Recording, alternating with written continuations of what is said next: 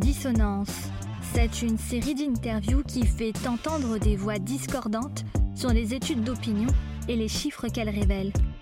Qu'ils nous rassurent ou nous choquent, ces chiffres ont tous un rôle commun, retranscrire l'opinion des individus de la façon la plus représentative. Nous avons donc décidé de questionner des personnalités, journalistes, chefs d'entreprise ou encore spécialistes du marketing pour mettre en perspective ces études dans notre société. Un podcast proposé par Apidemix, une technologie d'études créée dans le but de repenser un métier et faciliter l'accès aux opinions. Bienvenue dans l'univers de Dissonance, un hymne à l'opinion pour faire bouger les lignes de notre rapport au monde et aux chiffres qui le décrivent. Bonjour Hugo Touzé, vous êtes doctorant en sociologie à l'Université de la Sorbonne. Vous avez réalisé une thèse euh, intitulée bah, Sonder la conscience politique. Première question pour commencer, est-ce que vous pouvez nous expliquer euh, euh, pourquoi est-ce que vous avez choisi de faire cette thèse et quel impact cela a eu sur votre parcours? J'ai décidé de travailler sur les sondages d'opinion parce que en sociologie, il y a beaucoup de travaux sur les sondages d'opinion, c'est-à-dire quels sont leurs effets, comment, quels impacts ils peuvent avoir sur la vie politique, est-ce qu'ils ont des effets néfastes, etc. Donc dans, la, lignée de la sociologie de Pierre Bourdieu, par exemple, qui est une sociologie très critique des sondages, mais il n'y avait pas d'enquête ou pas de travaux sur comment sont réalisés ces sondages, qui sont les personnes qui font les sondages d'opinion. Donc c'est à ça que moi j'ai voulu m'intéresser. Donc je m'intéresse à la fois au débat que posent les questions d'opinion publique, qu'est-ce que c'est une opinion publique, comment on la quantifie, qu'est-ce que ça veut dire, mais aussi qui sont les gens euh, qui font euh, les sondages d'opinion dans les instituts de sondage notamment. Pour rentrer dans le vif euh, du sujet, comment est-ce que vous définiriez l'opinion publique? Alors c'est très difficile de définir l'opinion publique, déjà parce qu'elle va avoir des définitions différentes en fonction des époques. L'opinion publique, c'est quelque chose qui évolue. Et euh, selon où on se situe dans l'histoire, on n'a pas la même définition d'opinion publique. On peut remonter très loin, par exemple au XIIIe siècle, sous, l'Inquisition, donc on est très loin d'aujourd'hui. On avait quelque chose qui s'appelait la fama, la fama publica, qui était bien montrée par des historiens et qui s'assimilait plutôt à la rumeur, une sorte de rumeur, mais qu'on pourrait aujourd'hui qualifier d'opinion publique, en des termes un peu anachroniques. Et cette fama, elle pouvait avoir un impact dans les procès, par exemple. Si quelqu'un était accusé de quelque chose, on allait voir les gens de sa ville, de son village, pour savoir si euh, les choses qu'on disait sur lui, les rumeurs étaient fondées et si cette opinion publique était avérée, euh, ça pouvait avoir des conséquences dans, son procès. Si on s'avance un peu dans l'histoire et qu'on arrive euh, sous l'Ancien Régime, dans la monarchie absolue, absolue pardon, on va avoir une autre définition de l'opinion publique qui va être plutôt l'opinion du peuple, l'opinion du tout venant, ou euh, le roi qui voulait avoir une connaissance absolue de ce qui se disait dans son royaume, notamment pour euh, bah, prévenir des révoltes, etc. Euh, envoyer des espions euh, partout, dans les cafés, dans les lieux publics, dans les marchés, là où les gens se réunissaient. Et ces espions, bah, ils écoutaient. Ils écoutaient ce que disaient les gens, ils écoutaient ce qui se disait, et puis ils faisaient des rapports donc, au, lieutenant de la police de Paris, qui ensuite faisait des, rapports au roi. Donc là, l'idée de l'opinion publique, elle changeait un peu de définition. C'était pas tellement la rumeur autour d'une personne, mais c'était un peu ce qui se disait, les mouvements, de, on pourrait dire les mouvements d'opinion aujourd'hui.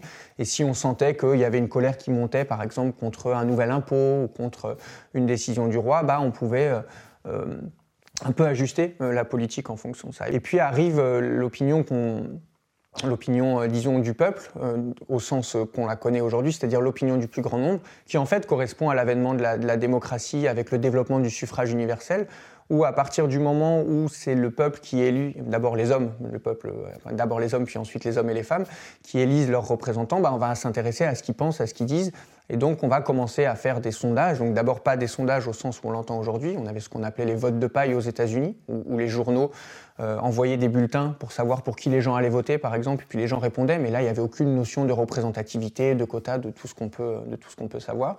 Et puis, euh, dans les années 30, disons dans les années 20-30, 1920-1930, se développe la technique du sondage, euh, au sens de sondage représentatif. C'est-à-dire qu'on va interroger une petite partie de la population et, on va en tirer des généralités sur l'ensemble de la population. Et c'est cette technique-là qu'on utilise encore aujourd'hui de manière majoritaire, par exemple pour faire les intentions de vote pour les élections présidentielles, mais aussi pour savoir euh, qu'est-ce qu'ont pensé les Français de la dernière manifestation, euh, ou alors quelle est la personnalité préférée des Français, euh, encore Omar Sy, Jean-Jacques Goldman, etc. Donc ça, c'est la, technique des sondages qui est encore dominante aujourd'hui et qui existe depuis les années 20-30, disons. Quels sont les différents outils qu'on utilise pour quantifier cette opinion publique? En fait, il y a deux grandes méthodes en statistique qui sont, qui sont les deux méthodes principales. Il y a la méthode qu'on appelle de l'aléatoire, c'est-à-dire on connaît notre population dans son ensemble et on va tirer de manière aléatoire euh, un certain nombre de personnes. C'est par exemple les enquêtes de l'INSEE qui fonctionnent comme ça. Donc par exemple, on va prendre tous les gens qui sont nés le, 12 du mois, euh, par exemple, ou alors euh, tous les gens qui sont nés un mercredi, ou alors de manière aléatoire. Donc ça, c'est un échantillon aléatoire. Et si on tire vraiment de manière aléatoire dans une population, on va avoir des chiffres qui sont représentatifs. Ça, c'est la première grande méthode. Et puis il y a la seconde méthode, dont, sur le modèle dont fonctionnent les, les les, instituts de sondage en France, par exemple, qui est ce qu'on appelle la méthode des quotas. C'est-à-dire qu'on connaît la structure de la population. On sait qu'en France, il y a 52% de femmes, 48% d'hommes, par exemple, qu'il y a environ 23% d'ouvriers, 15% de cadres, etc. Et donc, on va essayer de constituer notre échantillon euh, en en faisant une sorte de France miniature, par exemple, si on parle d'un échantillon national représentatif. Et donc cette méthode des quotas, c'est euh, on ne tire pas les gens au hasard, mais on tire les gens en fonction des caractéristiques qu'on veut avoir dans notre échantillon. Et donc à la fin, dans notre France miniature, dans nos 1000 personnes qu'on a interrogées, il faudra qu'il y ait autant de femmes que dans la population française, autant de jeunes, autant de cadres, autant d'ouvriers, autant de, de gens qui habitent en province, à Paris, dans une petite ville, dans une grande ville, etc. Donc ça, c'est la méthode des quotas. Et après, on a plusieurs manières d'interroger euh, ces personnes-là. Trois grandes méthodes. Hein. C'est euh, en face à face, donc c'est des enquêteurs, des enquêtrices qui vont poser des questions aux gens euh, dans la rue, par exemple, ou à leur domicile. On a le téléphone, et puis on a maintenant la, solution qui est majoritairement utilisée, puisqu'elle coûte moins cher et qu'elle a d'autres avantages, c'est par Internet, où on interroge les gens directement par Internet. Comment du coup? Il y a plusieurs manières. Là, on leur envoie, euh, en fait, on leur envoie un questionnaire. Donc, plusieurs manières d'envoyer ce questionnaire, mais la, plupart du temps, les sondeurs possèdent ce qu'on appelle un panel euh, qualifié, ou alors ils font appel à une entreprise qui est spécialisée dans ce panel. Euh, et donc, on va, on va envoyer aux gens un questionnaire qu'ils vont remplir tout seuls, d'abord en, remplissant leur ce qu'on appelle les caractéristiques sociodémographiques. Donc c'est ce que je disais, est-ce que vous êtes une femme, est-ce que vous êtes, quel est votre métier, quel âge avez-vous? Et ensuite, ils vont remplir tout seuls le questionnaire et à la fin, on n'a plus qu'à récolter les données euh, en ligne. Est-ce que pour vous, c'est un bon moyen de rendre compte euh, du monde social? Les sondages d'opinion, de manière générale, moi je, trouve que c'est un moyen de rendre compte de, du monde social.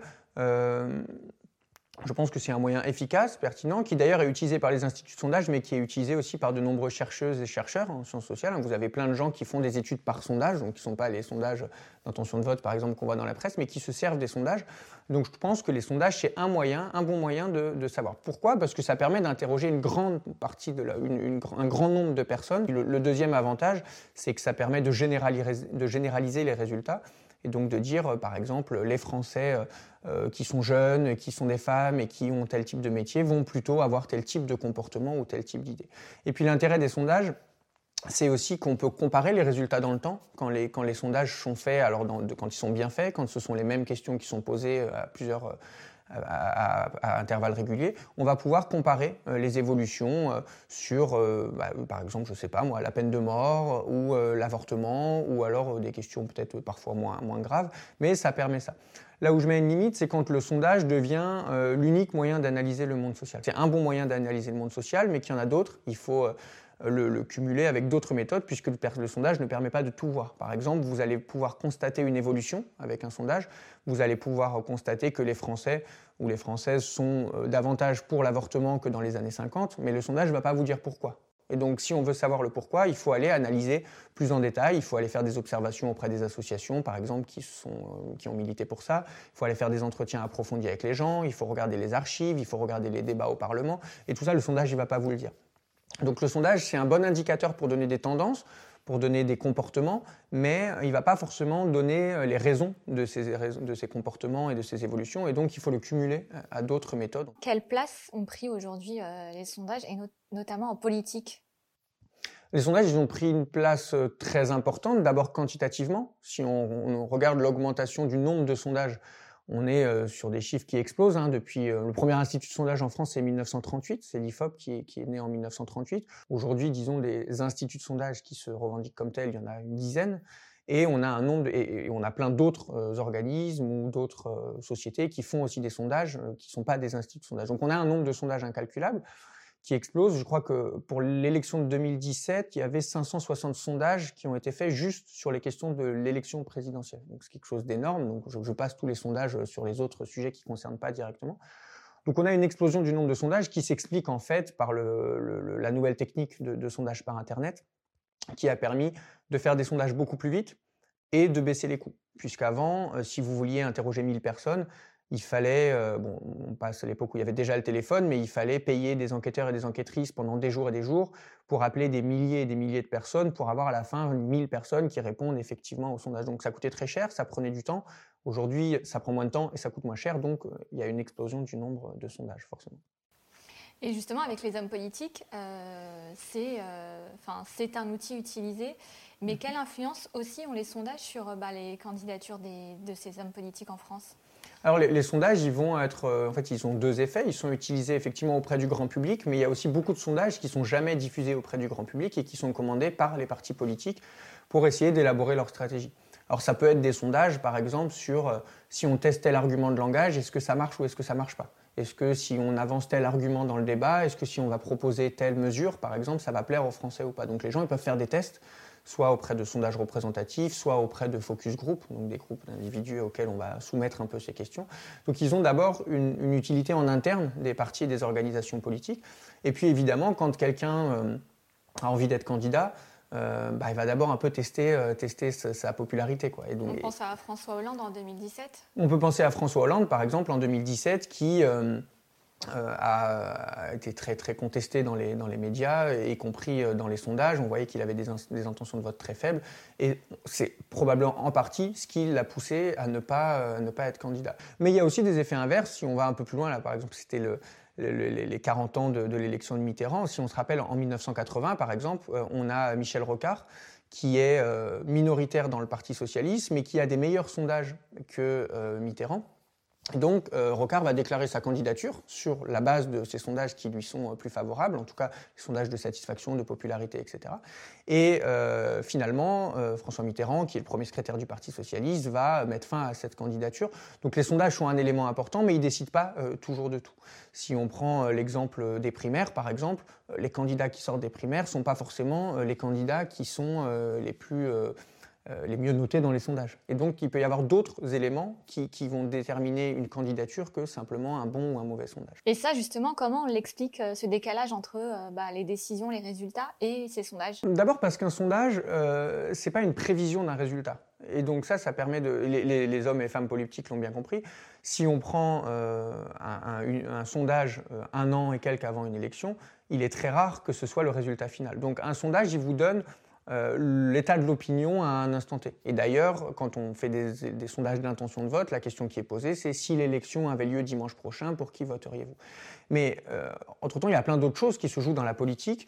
Il y a euh, la qualité d'une campagne, il y a les affaires, par exemple. On peut penser à François Fillon, mais Dominique Strauss-Kahn, par exemple. Dominique Strauss-Kahn, il était euh, le futur président de la France, euh, selon tous les sondages, etc. Et puis, bon, bah, il y a la vie, il y a la politique, il y a la réalité, il y a les affaires qui font que le sondage ne détermine pas tout, et heureusement encore. Sinon, il faudrait arrêter de faire des élections, il faudrait arrêter de faire de la politique, il suffirait de, de regarder les sondages et on décide avec ça. Donc les sondages sont un élément important mais euh, ils suffisent pas. Je vous donne un dernier exemple. Quand euh, Benoît Hamon sort euh, gagnant de la primaire du, Parti socialiste, il est le candidat en tête de la gauche. Je crois qu'il y a même un moment où Mélenchon est à 9 et Benoît Hamon est à 16, au moment où Benoît Hamon sort de là. Et puis Benoît Hamon, pour plein de raisons internes au Parti socialiste, va avoir des difficultés à faire sa campagne, à avoir une dynamique, va y avoir des gens qui vont... trahir leur engagement de le soutenir et qui vont rejoindre Macron, il va y avoir des conflits sur le programme, etc et à côté Jean-Luc Mélenchon qui va faire une, très bonne campagne. Et donc là, euh, pour le coup, les courbes de sondage se sont progressivement inversées et on a le résultat qu'on connaît avec euh, Jean-Luc Mélenchon qui fait 19% et Benoît Hamon qui fait euh, un score très faible, en dessous de, en dessous de 10%. Et donc on a, euh, encore une fois, là un exemple que les sondages ne font pas une élection, elles sont un élément important qui permettent aux, personnes politiques de, de, faire des choix, d'opérer des stratégies, mais qui ne font pas euh, les élections. Et moi, je trouve ça plutôt rassurant, euh, pour le coup, que les sondages ne fassent pas totalement les, les élections. On pense évidemment à certains loupés. comment est-ce qu'on les explique ces loupés? Il y a plusieurs types de loupés. Alors, bon, encore une fois, c'est pas un instrument infaillible. Par exemple, si on prend le cas typique en France qui est 2002, où euh, euh, Jean-Marie Le Pen n'était pas prévu euh, à l'élection présidentielle, enfin d'arriver au second tour, et finalement il est arrivé au second tour en éliminant Lionel Jospin. là, c'est très difficile. Moi, je dirais que c'est un raté des sondeurs qui peut s'expliquer. Les sondeurs, ils ont donné plusieurs réponses à l'époque en disant qu'il y avait un taux d'abstention très important qui, rendait difficile de bien évaluer les choses, que c'était difficile de bien saisir le vote euh, FN, puisque euh, c'est vrai que les gens avaient tendance à, c'est moins le cas maintenant, mais avaient tendance à sous-déclarer un peu leur vote FN, qu'il y avait un électorat très volatile, c'est-à-dire qui prend potentiellement sa, décision au dernier moment, et donc ça c'est difficile pour les sondeurs à capter. Après, il y a d'autres types de, de, loupés, euh, par exemple les primaires. Si on prend les primaires de droite, où ça avait été assez difficile de, prédire la victoire, ou la primaire de gauche d'ailleurs, de prédire la victoire de, Fillon dans un cas ou de Hamon dans l'autre, ça c'est un autre type de problème, c'est parce qu'on ne connaît pas bien le corps électoral. Et donc à partir du moment où on ne sait pas bien qui va aller voter à la fin, c'est difficile de faire un sondage représentatif, puisque euh, représentatif de qui Si à la fin on ne sait pas qui va voter, euh, on a tendance à sous-déclarer ou à sous, sous, déclarer euh, surdéclarer certaines, certaines catégories. Pour une élection présidentielle, c'est relativement facile puisqu'il y a globalement plus de 80% des gens qui vont voter. On connaît bien le corps électoral, on a l'expérience, donc c'est assez facile. Et puis par rapport à cette question des ratés, on retient souvent les quelques gros ratés. Donc il y a celui de 95 où euh, les candidats n'étaient pas dans le bon ordre euh, à l'aller. Il y a celui de 2002 qui a fait le plus de gros retombées puisqu'il euh, y avait cette question de, pour, la première fois, l'extrême droite au, second tour.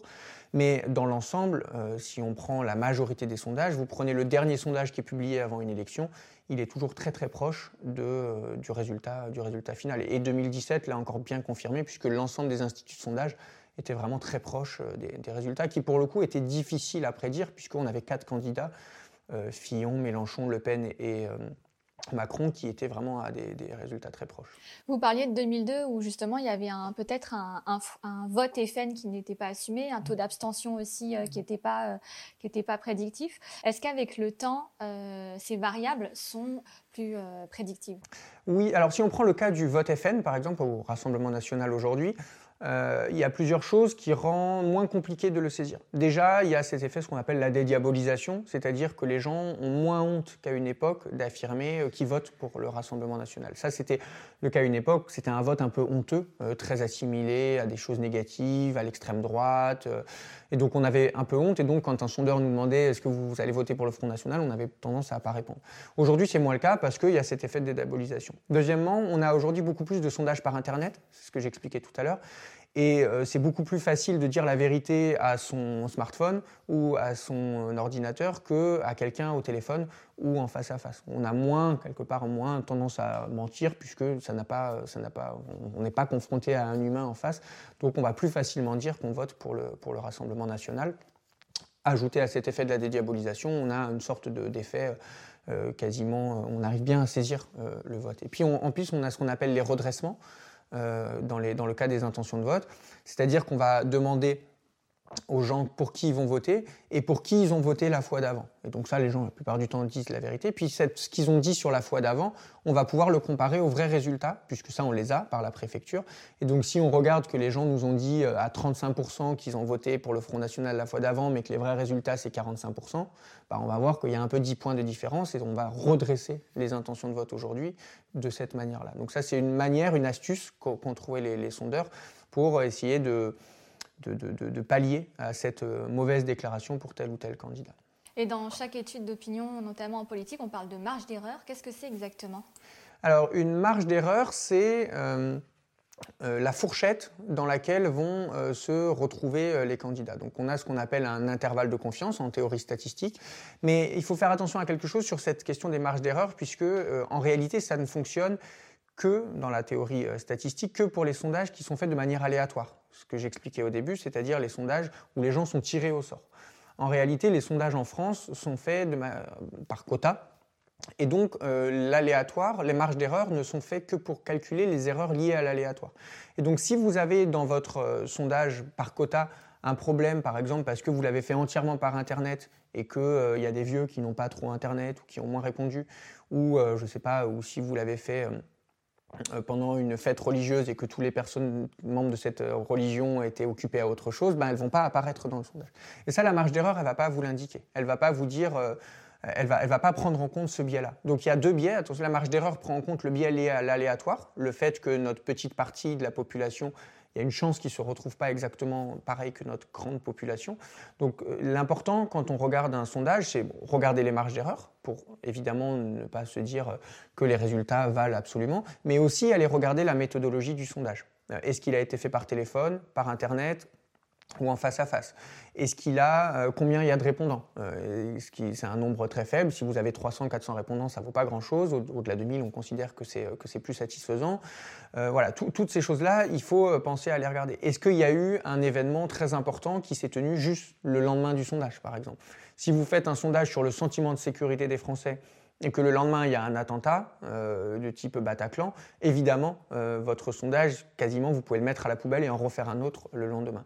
Et donc, euh, c'est pour ça que c'est important d'aller voir en détail, et, et, les instituts qui publient leurs sondages ont toujours une notice au début méthodologique où il y a toutes ces informations, quand a été fait le sondage, combien d'individus ont été interrogés, selon quelle méthode, Internet, téléphone, face à face, etc. Et donc, c'est tout aussi important d'aller bien regarder ces éléments-là que d'aller regarder les marges d'erreur. Vous parliez de notices justement mm. euh, que publient euh, les instituts de sondage. Mm.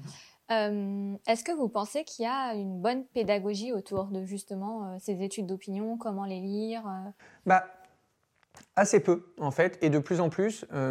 moi, ce que je trouve intéressant, c'est que justement, de plus en plus, comme il y a de plus en plus de sondages, on se rend compte qu'on a besoin d'une plus grande pédagogie là-dessus. Et d'ailleurs, depuis, je crois, deux ans, un an ou deux, deux ou trois ans, euh, est entré au programme de SES e euh, au lycée euh, la question de l'opinion publique. Et donc, dans ce cadre-là, les élèves de, SES, e alors je crois que maintenant les filières ont changé, mais en tout cas les élèves qui suivent des cours de sciences économiques et sociales au, lycée, sont formés à l'opinion publique avec un peu toutes ces grandes questions. Qu'est-ce que c'est l'opinion publique? Comment ça se forme? Qu'est-ce que c'est un sondage? Comment on va lire un sondage? Mais vous voyez, ça a que 2-3 ans.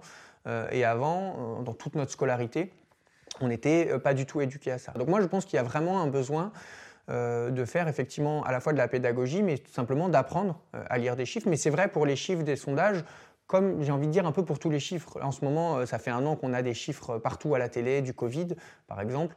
On a des courbes, des graphiques, des, diagrammes, des machins. Et en fait, je pense qu'il est très important que les gens aient une forme de formation scientifique, mathématique, statistique même de base, qui permettent de, lire euh, ces graphiques-là, de les interpréter, de s'en méfier parfois. Euh, et on a vu qu'il y avait plein de, souvent, les, gens pointent des graphiques qui sont présentés euh, aux 20h ou à la télé de manière totalement erronée dans la manière dont ils sont faits. Et je pense que c'est important que le public, qui est un peu noyé sous les chiffres, soit capable de se les approprier, d'avoir un regard critique par rapport à ça. Et effectivement, ça passe par une plus grande formation sur la lecture, la compréhension des chiffres, mais aussi de comment ils sont fabriqués, euh, comment on fabrique un sondage, etc. Parce qu'on peut faire mentir les chiffres aussi. On peut faire mentir les chiffres, on peut faire mentir les chiffres euh, d'un sondage d'opinion publique, comme on peut faire mentir les chiffres du chômage, comme on peut faire mentir, etc. Donc la question de faire mentir, en réalité, c'est plutôt comment est-ce qu'on va les utiliser, euh, par exemple un homme ou une femme politique, comment est-ce qu'il va les utiliser euh, sur un plateau télé pour défendre l'argument qui est le sien. Et donc moi, ce que je trouve intéressant en tant que chercheur, en tant que sociologue, c'est que les gens soient en mesure bah, d'aller lire les chiffres, d'aller vérifier et d'aller voir en quoi cette utilisation du chiffre, elle est euh, erronée, ou alors comment est-ce que le chiffre a été construit n'importe comment, et donc on ne peut pas lui accorder beaucoup de crédit. Donc c'est ça qui est important, en fait, mais quelque part comme l'éducation aux médias euh, dont on parle beaucoup de manière générale, comme l'éducation aux fake news dont on parle beaucoup de, manière générale. Ce qui est important, c'est de développer un esprit critique, euh, non pas de dire aux gens les sondages euh, où les chiffres du chômage, ça vaut rien du tout, euh, on peut faire tout dire et n'importe quoi aux chiffres, mais plutôt, bah, il faut savoir comment c'est construit, il faut savoir comment les lire, il faut savoir comment les interpréter. Et c'est plutôt ça, moi, je trouve qu'il faut euh, réussir à, développer, et notamment auprès des jeunes générations, mais pas uniquement, parce que quand on voit parfois des, journalistes et des journalistes très connus qui présentent soit des sondages, soit des courbes du Covid un, peu n'importe comment, on se dit qu'il n'y a pas juste chez les, jeunes qu'il faut euh, développer ce, genre de compétences. Et ça, vous le constatez beaucoup, des erreurs dans les médias, justement, d'interprétation de sondages? Je ne dirais pas forcément des erreurs, euh, je dirais euh, que souvent c'est un peu rapide euh, parce que ça correspond au fonctionnement des médias. C'est-à-dire que déjà c'est intéressant parce qu'on dit l'opinion publique pense que, en réalité c'est plutôt un sondage d'opinion des publics, puisque ce qui est intéressant dans un sondage, c'est pas de regarder le 51% qui est en fait, qui veut rien dire. C'est-à-dire 51% à une élection, bon, on a un gagnant, un perdant. Dans un sondage, on n'a pas un gagnant, un perdant. On a la moitié de la population qui pense ci, la moitié de la population qui pense ça. Donc, ce qui est intéressant en réalité, euh, que ce soit pour les chercheurs ou pour les gens qui s'intéressent vraiment aux questions de, société, c'est de regarder à l'intérieur d'un sondage quels sont les publics qui vont se positionner comme ci, comme ça, ou par exemple, c'est pas très intéressant de savoir euh, est-ce que euh, 50% euh, des Français ou 55% des Français est pro-palestinien ou pro-israélien. Ce qui est intéressant, c'est parce que je prends ça parce que c'est dans l'actualité, ce qui est intéressant de savoir, c'est euh, quel type de personne, quel type de personne va être plutôt euh, en faveur de la cause palestinienne, quel type de personne plutôt en faveur de la cause israélienne, comment est-ce que ça, ça a évolué, est-ce que c'est plutôt des personnes classées à gauche, à droite, est-ce que c'est plutôt des jeunes, des vieux, etc. Et en fait, ça demande une sorte de de complexification de l'analyse du sondage qui ne correspond pas aux impératifs du média, puisque le média va avoir besoin de mettre à sa une 51% des Français pensent ci, 51% des Français pensent ça, une majorité est d'accord avec le gouvernement, euh, vous voyez ce, genre de, de grands trucs. Et donc ça, disons, ça affaiblit considérablement l'analyse qu'on pourrait avoir d'un sondage qui par ailleurs peut être très bien fait ou pas, bien fait, c'est pas, pas la question, mais euh, l'impératif du média va être d'avoir un chiffre un peu euh, punchy, un peu claquant, sur lequel on va pouvoir euh, discuter, sans forcément rentrer dans euh, l'analyse qui, pour, le coup, pour un chercheur en tout cas, ou pour quelqu'un qui s'intéresse vraiment à la question politique de manière un peu plus un peu plus poussée, sera beaucoup plus intéressante. Et donc c'est là où parfois on se retrouve avec des titres qui veulent rien dire. Une majorité des Français soutiennent la réforme des retraites, une majorité des Français sont contre la réforme des retraites. En plus, selon la manière dont vous posez la question, vous pouvez avoir deux résultats totalement différents. Donc ce qui est un peu désolant, c'est que ça affaiblit euh, l'analyse et du coup, ça contribue à décrédibiliser un peu ces, études-là aussi, à mon sens. Donc on a un peu un jeu comme ça où euh, les médias vont chercher à euh, faciliter l'information, à écrémer tout ce qui peut apparaître de la complexité pour garder quelque chose de très dual en termes de majorité-minorité, comme c'est le cas par exemple pour une élection présidentielle. L'opinion publique dit, euh, c'est ce qu'on répète souvent aussi dans les médias, est-ce que au final, alors je simplifie, mais l'opinion publique, c'est la somme d'opinions individuelles? Selon euh, l'opinion publique telle qu'elle est euh, quantifiée par les sondages, c'est une forme de somme d'opinions individuelles qui est diffusée, partagée et qui est mise en nombre. Mais et à un instant précis. C'est ça qui est très important, puisque, euh, encore une fois, je prenais l'exemple tout à l'heure d'un sondage sur la sécurité un jour avant ou un jour après un attentat, vous n'allez pas avoir la même opinion publique. Et donc, l'opinion publique, c'est quelque part quelque chose qu'on prend à un instant T, on interroge les gens, on agglomère leurs réponses et ça donne l'opinion publique. C'est pour ça que je trouvais important de rappeler euh, en commencement que l'opinion publique, elle a des définitions fluctuantes et que ça, c'est la définition de l'opinion publique qui est en fait l'opinion sondagière euh, qu'on a aujourd'hui. Mais on peut avoir plein d'autres types d'opinion publique. Les gens euh, qui manifestent dans la rue, même s'ils sont minoritaires dans les sondages, ils expriment une forme d'opinion publique.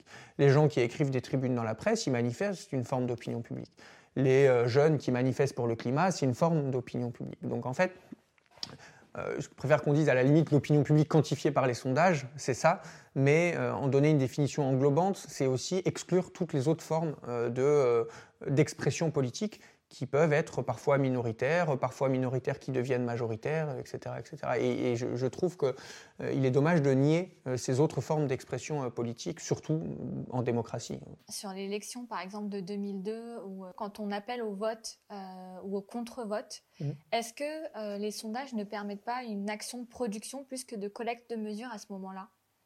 En sciences politiques, on a deux effets euh, un peu euh, différents par rapport au, sondage. On a ce qu'on appelle l'effet underdog et l'effet bandwagon, qui sont deux effets opposés.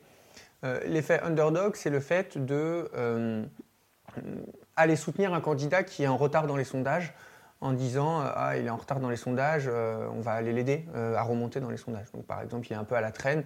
Et donc là, selon cette théorie du, du l'électeur underdog, ce serait plutôt un mauvais sondage va favoriser euh, le, soutien des électeurs. Et puis à l'inverse, on a l'effet bandwagon, littéralement c'est prendre le train en marche, qui est une prime au gagnant euh, en disant bon bah lui il est en tête, on va voter pour lui. Donc en fait, et on a ces deux effets. Et on a des tas et des tas de, tentatives de savoir quel est le plus fort ou quel est, en fait, où est-ce qu'il se contrebalance. Euh, et en fait, c'est très difficile de savoir.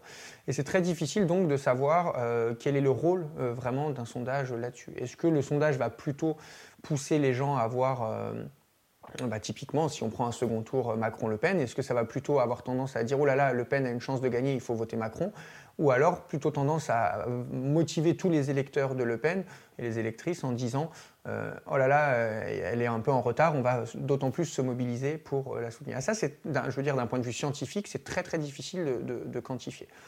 On a encore une fois après les effets campagne qui montrent que les sondages ne sont pas prédictifs. Je reprends encore une fois mon exemple de Hamon et Mélenchon mais on a euh, là pour le coup un strict effet de la campagne où euh, Hamon et Mélenchon, on a les courbes qui s'inversent totalement. Et Hamon, qui commence, qui commence euh, à la sortie de la primaire bien plus haut que Mélenchon, finit bien plus bas. Donc en fait, il y a de toute évidence un effet des sondages. Je pense que l'effet de l'électeur stratège, il joue beaucoup à la fin. C'est-à-dire que si on prend le cas de Mélenchon, Mélenchon-Hamon, pendant toute la période janvier, février, euh, il joue pas tellement. La preuve, c'est que Mélenchon remonte euh, à la défaveur de Hamon pour plein de raisons hein, qu'on pourrait, euh, qu'on pourrait qualifier. Mais qu'à la fin, dans la dernière semaine, disons, où on a un Mélenchon très haut et un Hamon très bas, peut-être que là, effectivement, c'est même assez certain, les électeurs de gauche se disent bon, bah, les deux, ils sont à peu près proches de mes idées. Je vais quand même voter pour celui qui a le plus de chance, et là, ça a l'air d'être Mélenchon. Donc si vous voulez, ça peut jouer. Je pense que ça joue surtout en fin d'élection. Après, identifier l'effet exact d'un sondage tout au cours d'une campagne, il y a eu plein de tentatives de, gens en sciences politiques, en, sociologie politique, c'est très difficile à, faire.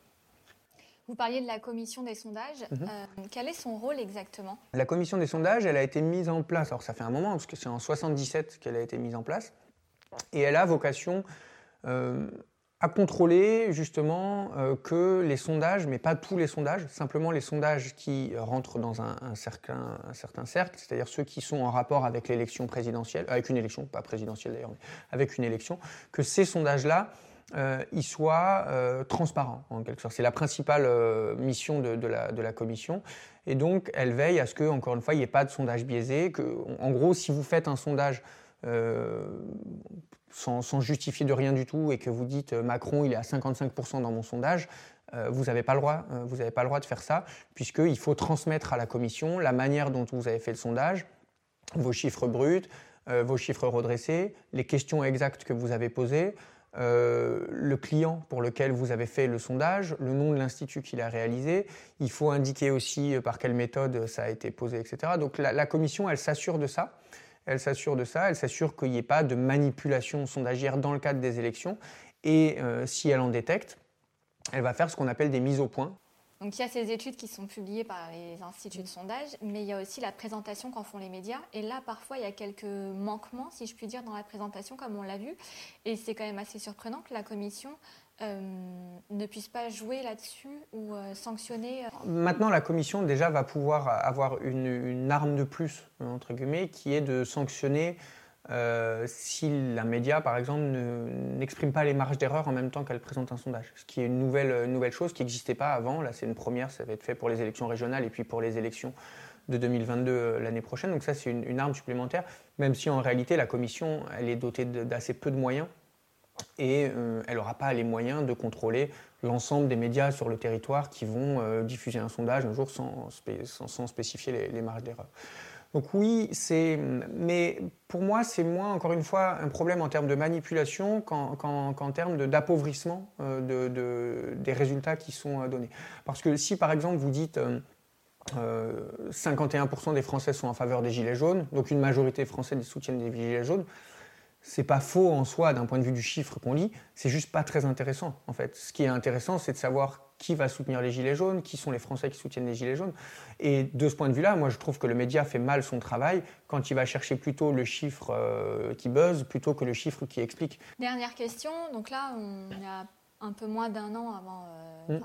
avant la campagne. Euh, dans la prochaine élection présidentielle, on commence déjà à avoir des sondages. Est-ce que trop de sondages tuent le sondage pour, euh, pour une bah, campagne? Pour moi, euh, ouais, trop de sondages euh, rend un peu inaudibles les sondages et quelque part, il y a une forme de, banalité. Il y a le chercheur Patrick Lohan qui dit qu'au bout d'un moment, ça devient un peu comme la météo. C'est-à-dire, vous regardez un peu le matin, mais plus personne n'en a grand-chose à faire. Sauf pour le coup quand vous devez sortir en montagne ou prendre le bateau, où là vous regardez plus attentivement ce qui est le cas. Donc je pense que surtout à ce, stade-là, les sondages, euh, un an avant les présidentielles, ils vont surtout être importants pour euh, les organisations politiques, ce qu'on se disait euh, au début, les, personnalités politiques qui en ont un usage, qui vont affiner leur stratégie. Par exemple, on voit qu'à droite, il y a un très gros enjeu, puisque... Euh, la droite n'a pas de candidat naturel encore, euh, donc entre euh, Valérie Pécresse, Xavier Bertrand, etc. Donc là, là, les sondages sont très importants pour eux pour essayer de dire bah, c'est moi le plus légitime. Je pense que pour les gens, c'est pas encore, enfin c'est quelque chose qui leur passe un peu au-dessus de la tête. à, ce stade, ça intéresse surtout les médias, les organisations politiques et les gens qui sont très très attentifs à la vie politique, mais ça n'intéresse pas la, grande majorité des gens, comme, comme d'ailleurs l'élection présidentielle aujourd'hui encore. Hein. ça, c'est encore quelque chose d'assez lointain. Très bien, bah, je vous remercie beaucoup. Bah, merci. merci.